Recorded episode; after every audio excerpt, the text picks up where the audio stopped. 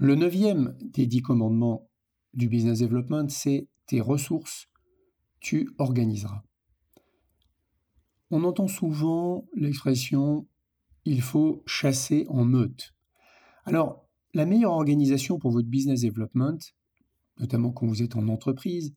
c'est celle qui donne le meilleur résultat dans votre contexte managérial, selon votre univers d'offres et selon vos croyances, et dans l'ensemble des mécanismes et des processus qui existent au sein de votre entreprise. Il existe cependant des schémas organisationnels notoirement plus performants que les autres. Ce que vous devez retenir, c'est que vos moments de business development doivent être bien définis et partagés par tous, et que vous devez vous efforcer de valoriser et de baliser les tâches individuelles qui contribuent à apporter de la valeur ajoutée à l'ensemble de l'effort collectif. C'est le concept de valeur ajoutée intermédiaire dans la méthode Rashomon, qui considère que tout ce que l'on fait individuellement au sein d'une entreprise, quel que soit le niveau où on le fait et les moyens dont on dispose, concourt d'une manière ou d'une autre au business development de l'entreprise. Alors comment s'organiser? Eh bien, je dirais que l'ancien monde du business development, ce sont des commerciaux très spécialisés qui embrassent l'ensemble des tâches de la fonction et constituent chacun une île indépendante et concurrente des autres.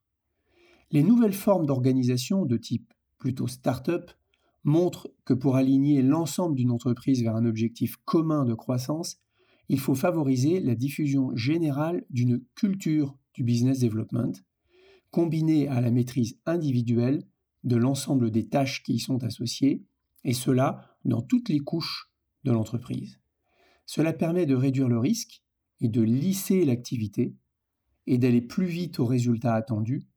et de construire une machine à vendre qui ne s'arrête jamais. Donc il faut aller de la spécialisation vers la généralisation,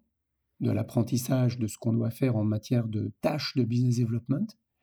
et il faut aller d'une individualisation de ces tâches à une collectivisation de ces tâches jusqu'au lead generation, au closing, à l'engagement et au customer success.